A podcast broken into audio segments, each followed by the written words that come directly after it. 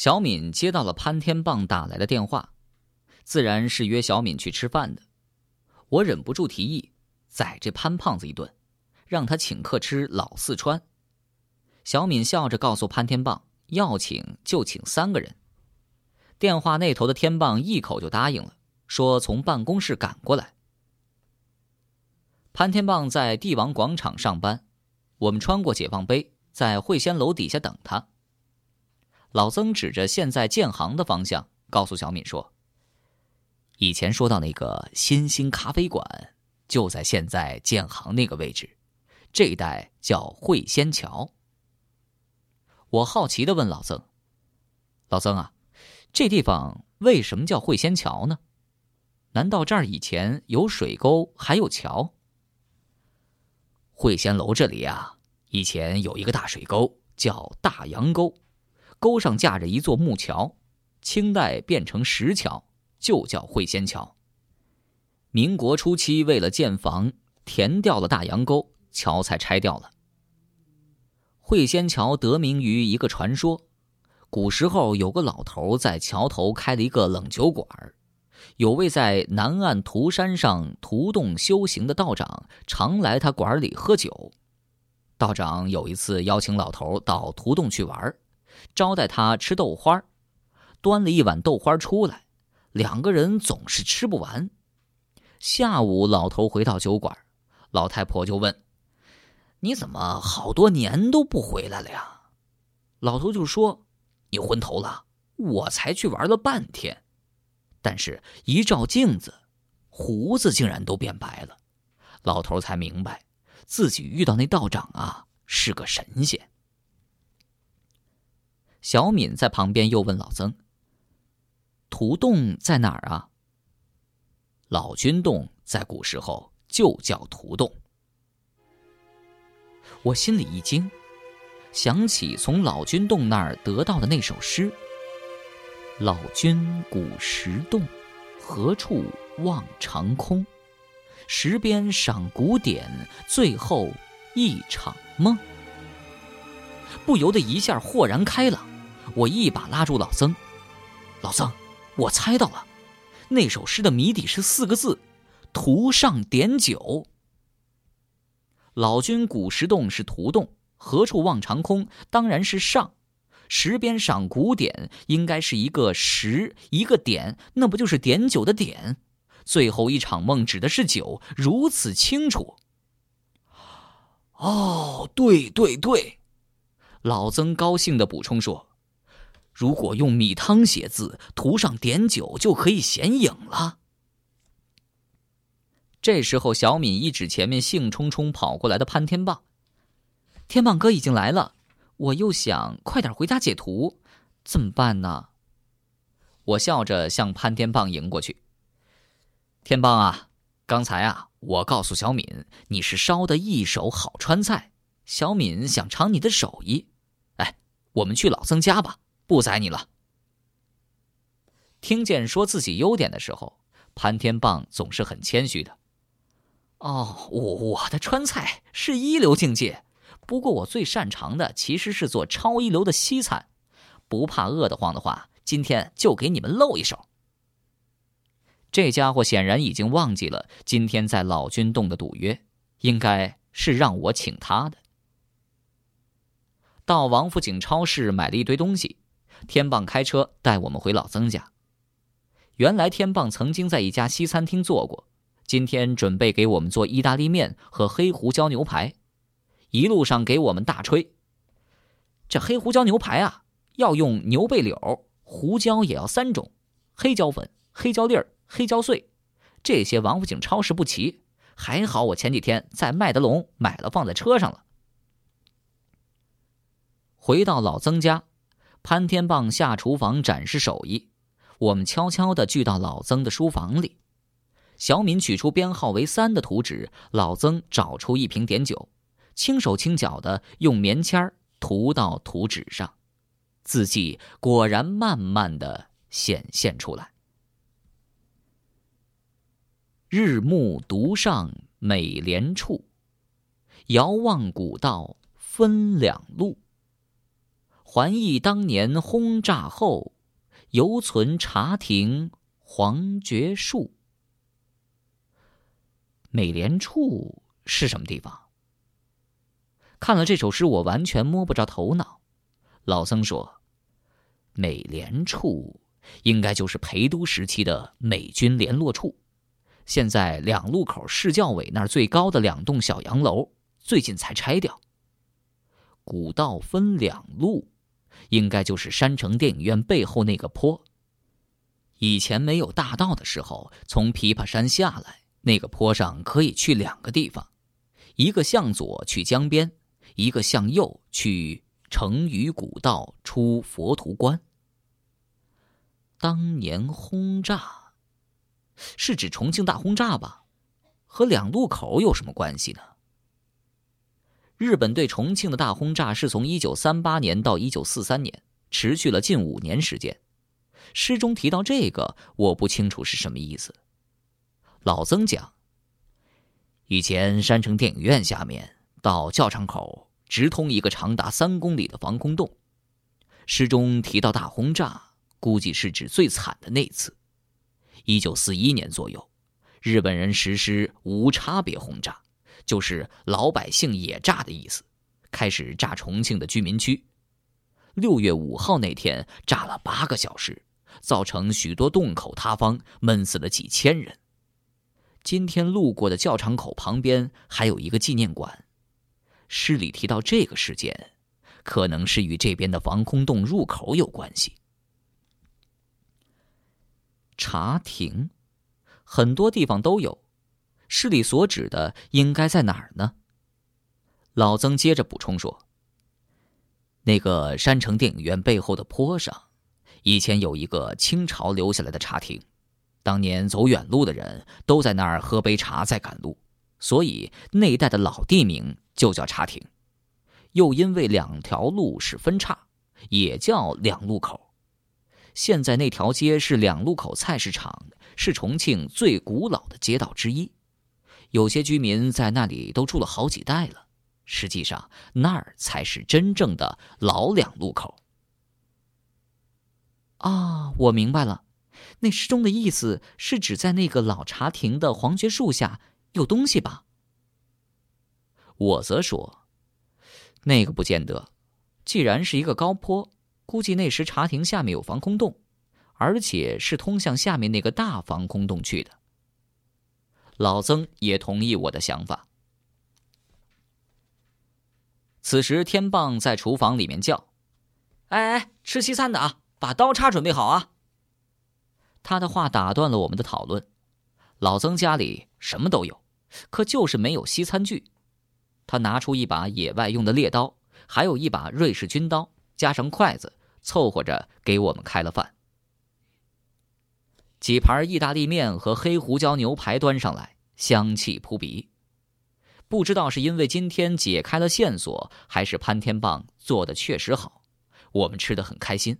小敏对潘天棒的态度也友善多了。吃完饭，老曾给小敏使了一个眼色，告诉天棒：“两路口有一条古街，你去过没有啊？”那儿是现在重庆真正最老的街道，比瓷器口还老。搞旅游的天棒也是摇头不知。我则说：“小敏还没有看到过真正的重庆老街呢，咱们一起去看看吧。”小敏自然是欢声附和，天棒立刻表态要开车送我们去。车到两路口，天棒把车停到港天大厦。路过两路口派出所，从中山宾馆边上的一个巷口，我们来到了一条极其古旧的街道上。两侧的房屋建设的年代差异非常大，有的乌鸡石看起来比通远门明代的石头还要古老，而有的又是现代的水泥浇成。两侧房屋的墙，有的还是干打垒加夹壁墙。有的则显然是新砌的水泥墙。街上两侧的电线横七竖八的挂着，许多居民在路灯下坐在房前闲聊，很是悠闲。两边街上的气味复杂，有火锅摊诱人的香味儿，也有不知道哪家炒肉飘出来的肉香，同时还混杂着路边垃圾桶的味道。我们一路向高处走，老曾向我们介绍这条老路通向的方向，但我始终感觉背后有双眼睛在盯着我。每每回头看时，街上的人好像都神态自若，没有一个可疑的人。整个沿途都没有看见任何茶亭，我问了几个路边闲坐的居民，都没有知道的。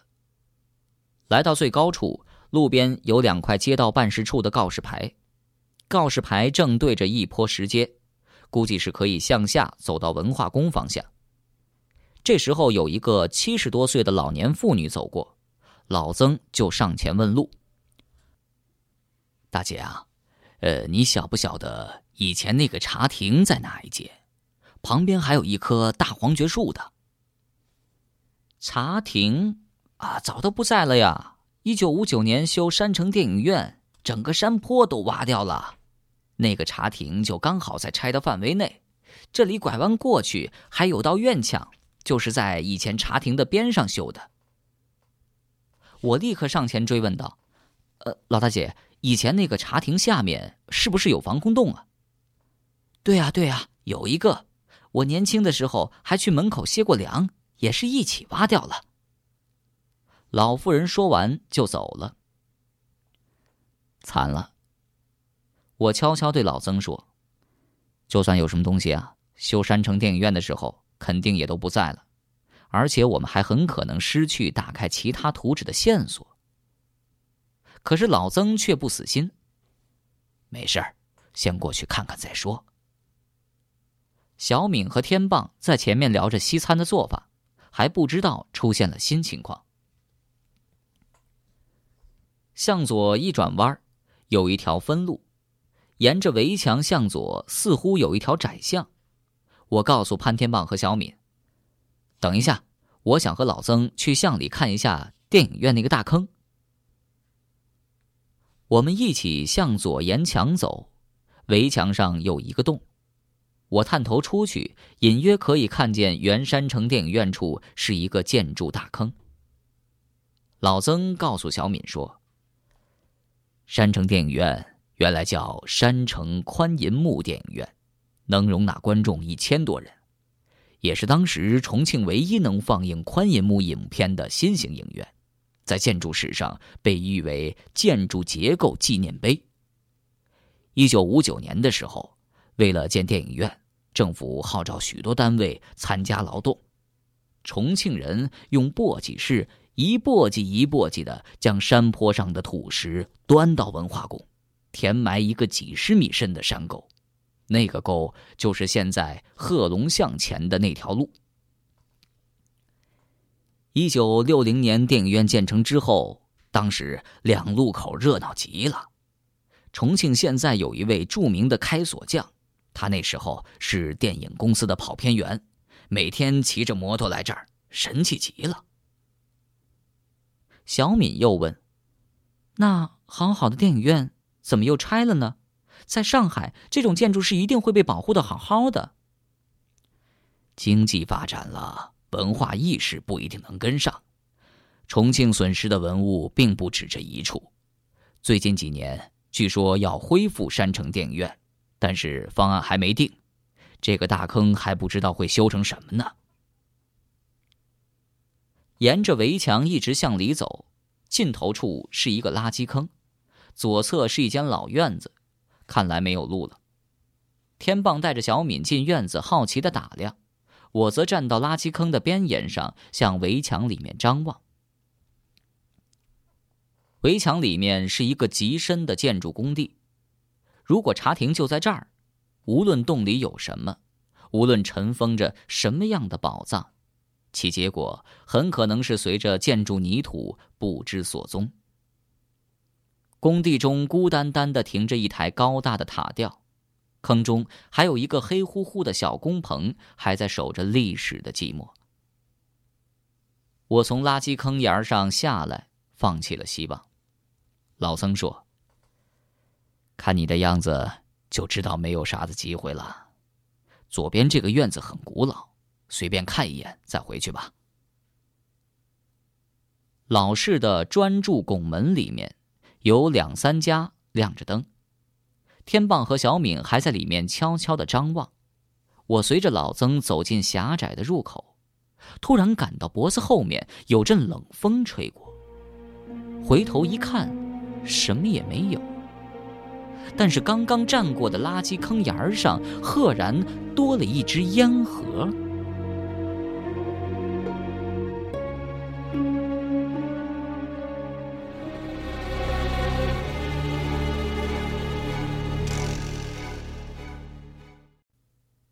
我上前抓起烟盒，几步跑出狭窄的巷口，张望两边来路。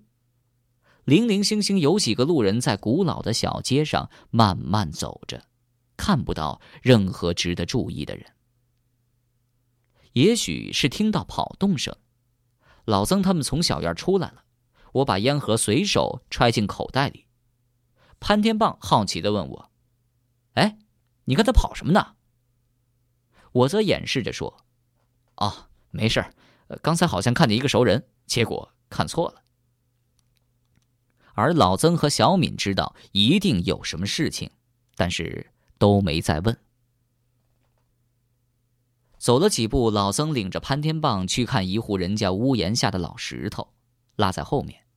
我趁机悄悄的把烟盒交给了小敏，嘱咐她收好，同时告诉她，这个藏宝点除了这个烟盒，已经一无所有了。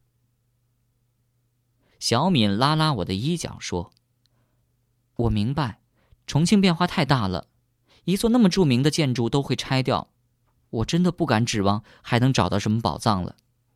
这几天你和曾伯陪我找了这么多地方，知道爷爷那么多的事，走在这些路上，我真有一种幸福的感觉，就像突然走到了爷爷身边。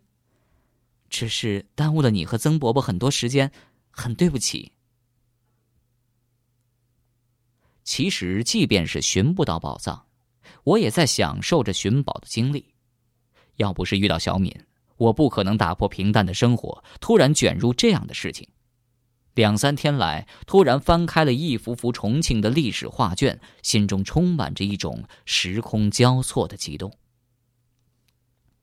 于是我对小敏说：“你错了，我本来啊，每个长假都得出门去旅游，尤其喜欢去了解当地的老故事。”这次没想到，因为你的藏宝图，让我发现那么多精彩故事就在身边。即便是找不到任何东西，我也觉得很值啊。小敏停下脚步对我说：“对了，罗哥，说到了了解重庆，我来重庆几天了，还找不到东西南北呢。哎，哪里可以买到地图啊？明天你就要上班了，我想自己到处走走。”那么晚了，这带啊，估计火车站才有地图卖。潘天棒突然从背后伸过头来插话：“我带你去买，顺便带你看号称亚洲最长电梯。”这家伙一直担心我和小敏单独待的太久，总是有机会就凑上来。